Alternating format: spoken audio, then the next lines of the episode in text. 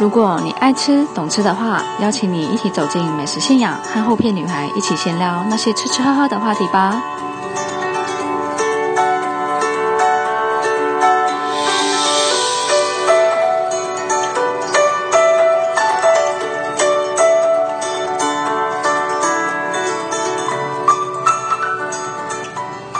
欢迎来到美食信仰，我是戒不掉饮料的主持人后片。我要一杯腌制红茶，微糖去冰。去冰会有小碎冰，可以吗？哦，可以啊。还需要其他饮料吗？不用。在此桶边有需要吗？也不用。那这样四十元，收你四十。发票号码牌给你，旁边稍等哦。听到这边有没有觉得很熟悉啊？没错，后片今天就要和大家来聊聊手摇饮料的大小事。让我快速帮你们预习一下今天的重点。手摇饮的历史回顾，简单说给你听。猜猜看，时下最受欢迎的饮料店前三名。后片一手私藏的口袋名单要分享给你哦。吃便当配饮料，是不是天使组合魔鬼价格呢？米洛克、当代双 Q，奇怪的饮料名称是否也让你不飒飒呢？你曾经为了收集哆啦 A 梦或 Kitty 猫的杯子，创一部饮料店吗？温馨小提醒：节目的尾声会有彩蛋，千万不要错过哦。首先，我觉得住在台湾真的很幸福诶，从早到晚都有饮料可以喝，然后饮料的选择又多，连甜度、冰块都可以帮你调整。不过我记得啊，早期的饮料店好像还没有那么人性化。后片我呢，其实从国小就开始喝休闲小站的珍珠奶茶。我记得那个时候还没有什么半糖啊、少冰的概念。刚提到的休闲小站呢，其实就是大家熟悉的快可丽啊、杯乐这些，属于比较阳春的泡沫红茶店啦。休闲小站呢，在一九九二年的时候，在台中的东海商圈创立的。这类的饮料店呢，除了珍珠奶茶、冬瓜茶、梅子绿啊、绿豆沙牛奶等等，超过八十个以上的品相。印象很深刻，在六我在后片我小学六年级的时候啊，有一次同学推荐我喝休闲小站的海尼根绿茶。海尼根诶，对那个时候还没有成年的我们来说，喝这个稍等短了哦。好啦，话是这么说，不过还蛮好奇那是什么滋味的。除了休闲小站以外啊，不晓得大家有没有听过南北地起家这间木瓜牛奶的专卖店？以前我爸还蛮常买给我喝的。记得他们家的木瓜牛奶啊，喝起来有冰沙的口感，会一口接一口停不下来。不过不晓得什么原因。现在这家已经很少看到南美第奇家了，真的很可惜，因为外面很少喝到这样的口感。听说这间呢是从彰化发迹，连台中跟南投都喝得到。不过由于后片我呢是土生土长的嘉义人，一直误会南北第七家是嘉义才有的，没想到在查资料的时候才发现不是诶。不过没关系，重点是呢，其实不分地区啊，存在在我们小时候记忆里面的味道，好像总是最美味的。刚刚提到早期的泡沫红茶店啊，我们常常听到的清新啊，跟五十岚啊，也算是饮料界的于天大哥吧。那中生代的米克夏、茶汤会、大院子、仙茶道、吃茶小铺等等，就陆续在两千年的时候出现哦。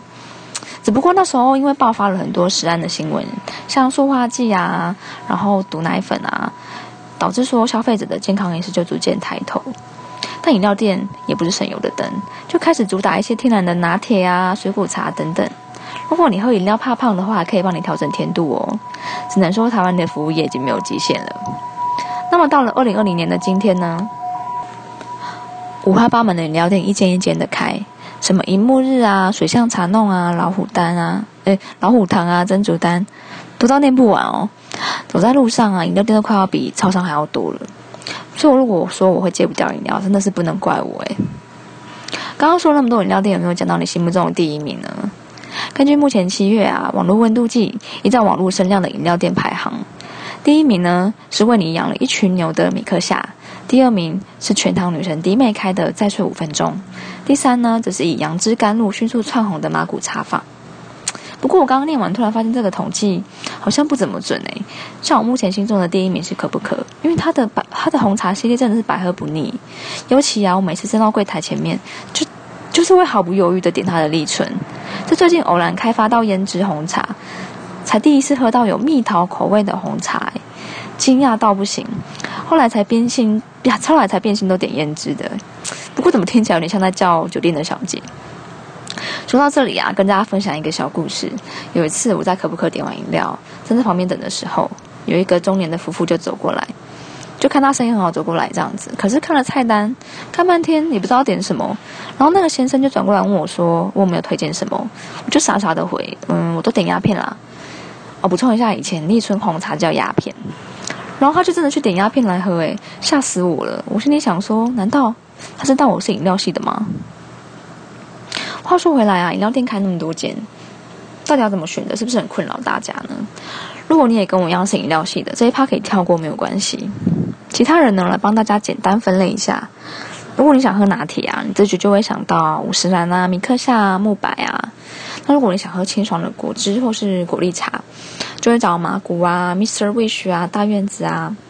但如果你今天想喝无糖茶，想要走养生路线的话，就建议你走，你选鲜茶道可不可，或是一手私藏的世界红茶这一类的。当然，因为有的人爱喝台黑糖，你就可以建议你去老虎糖或幸福糖，因为他们的招牌就是黑糖波霸鲜奶，而且外面那一层美丽的琥珀色啊，还可以让你顺便拍照上传 IG 哦。那如果你今天是重视饮料 CP 值，想喝到满满配料，可是又不想花太多钱的话，就可以喝看看原价的脚感鲜奶茶。不怕不怕挑战新口味的话，你就可以试试看清新的珍珠蜂蜜鲜奶普洱。虽然有一点贵，可是味道蛮特别的。你点餐的时候啊，只要直接跟店员店员说隐藏版，他就知道了，是不是很像通关密语？其实还有很多地方性的饮料店都蛮有名的哦，我就简单介绍一下好了。如果大家刚好有去这些地方玩的话，就可以顺便去朝圣看看。像台中的华德来、嘉义的玉香屋、台南的波哥啊、药师红茶、花莲的丁哥，哇，也是多到数不完。说这么多，我不知不觉又口渴了。好，那接下来呢，就跟大家介绍一下我私心推荐的口袋名单。不知道大家有没有跟我一样的怪癖哦？一般来说啊，每一间饮料店，我通常只会固定点其中的一两样来喝。像清新，我就只喝乌龙绿啊，或是乌龙鲜奶；可不可，我只喝立春或胭脂红茶。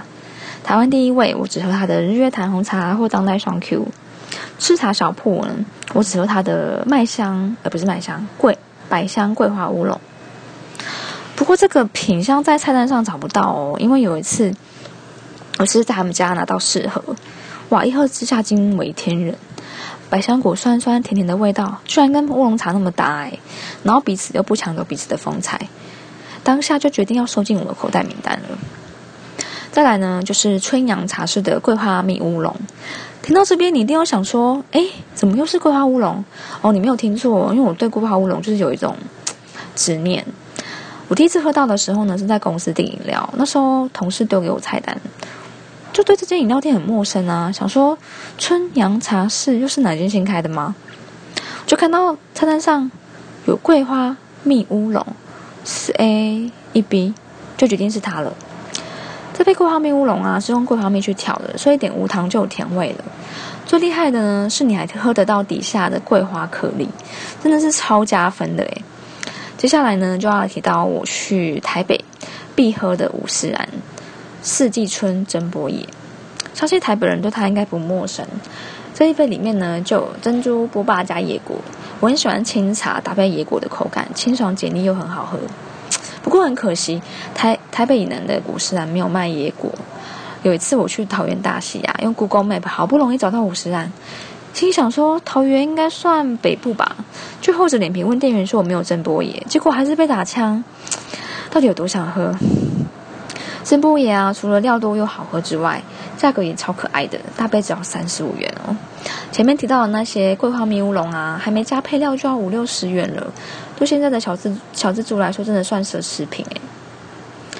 其实啊，随着这几年的物价飞涨以及饮品的推陈出新啊，现在一杯珍珠红茶拿铁六十元，都已经是非常正常的事情了。我妈之前啊，还停在一杯饮料十元的年代。害我每次一喝完饮料要丢的时候，还要把上面的价格标签撕掉，免得被发现还要被碎碎念。说到一瓶饮品的推陈出新呢，现在最夯的杨枝甘露，里面加了芒果啊、葡萄柚啊、茶冻啊，还有椰奶，虽然好喝到神甜，但一杯就要七八十块。狼 K 啊，你说这个价格我都可以吃一整个便当了耶！所以好几次我吃中餐啊，加订饮料的费用，随随便便的破百，小资族都快不小资，都不都快不小资了。不过啊，我开头就说过，我是戒不掉饮料的后片，所以当我真的想要来一杯的时候，价格相对亲民的红茶和清茶就是我的好朋友了。前面提到杨枝甘露啊，是不是如果我不解释，你也不知道那是什么东西？现在饮料店那么竞争啊，除了千奇百怪的配料之外，连命名都开始让人不飒飒哦。像贾文清的纯红米洛克，就是红茶拿铁的意思。米洛克呢，就是取牛奶的英文 milk 的谐音。再说五分钟的棉被日安红，就是指奶盖红，因为奶盖看起来啊，就像是饮料的被子一样，可爱吧？而台湾第一位的当代双 Q 啊，双 Q 顾名思义就是有两种。有嚼劲的配料组成，就是奶茶加珍珠跟小芋圆。我还记得啊，以前在迪卡听过一个笑话，那时候茶汤会刚推出铁观音系列，可能这个茶呢大家还没有听过，就有客人点餐的时候说要一杯关若音。我在想当下那个店员应该哭笑不得吧，不过也是很可爱的一个笑话了。除了命名很粗鄙之外啊，也有店家把脑筋动到饮料的联名啊，还有周边商品。这两年，如果你有注意的话，除了杯子跟封口开始有出开始有出现一些可爱图案之外啊，就是再也不是那种嗯笑话，就是很 low 的那种笑话之外，会有一些可爱的卡通图案。应该有看过一些其他周边，像是康青龙啊和蜡笔小新的联名帆布袋，一方跟哆啦 A 梦联名出的杯套啊、吸管公仔啊、雨伞啊等等，连贴图人物卡波。就是蓝色长得像猫咪的那一只，也和台湾第一位联名出冰霸杯。我自己呢也有买过，嗯，是马古茶坊跟发豆皮谷联名的饮料袋。说真的蛮可爱的，还蛮想要收集到全部的颜色。所以如果你脑波很弱啊，奉劝大家千万不要轻易走进饮料店，真的会一个不小心破产。如果你像我一样啊，曾经因为哪一个卡通或是贴图人物在饮料店败家的，欢迎偷偷留言告诉我。没想到吧，喝饮料这件小事情，之所以被称为小确幸，就是因为它呢不仅有消暑解渴的功能，还有各式各样的周边可以满足我们的购物欲。你说是不是呢？好的，来到节目的尾声，是不是觉得还有点意犹未尽？在美食信仰的最后呢，会有个得来速时间，要让大家用短短的时间外带一点点的资讯回家。你知道为什么风靡亚洲的手摇杯在英国以外的欧洲国家却不那么盛行吗？原因很简单，因为手摇饮不像咖啡厅一样可以久坐，大部分都是以外带为主。但是在欧洲国家上厕所是需要付费的，所以当一个欧洲人呢，他买了一杯七百 CC 的饮料，在路上边走边喝。那就代表着他待会一定要花钱去上厕所啊！听起来台湾的小确幸是不是对欧洲人来说似乎不那么友善，对吧？今天的节目到这边，谢谢你今天的收听。美食信仰这集的内容还喜欢吗？如果喜欢或是有什么想跟我说，欢迎到 Apple Car Podcast 评分或是留言。我是后片女孩，下次见喽，拜拜。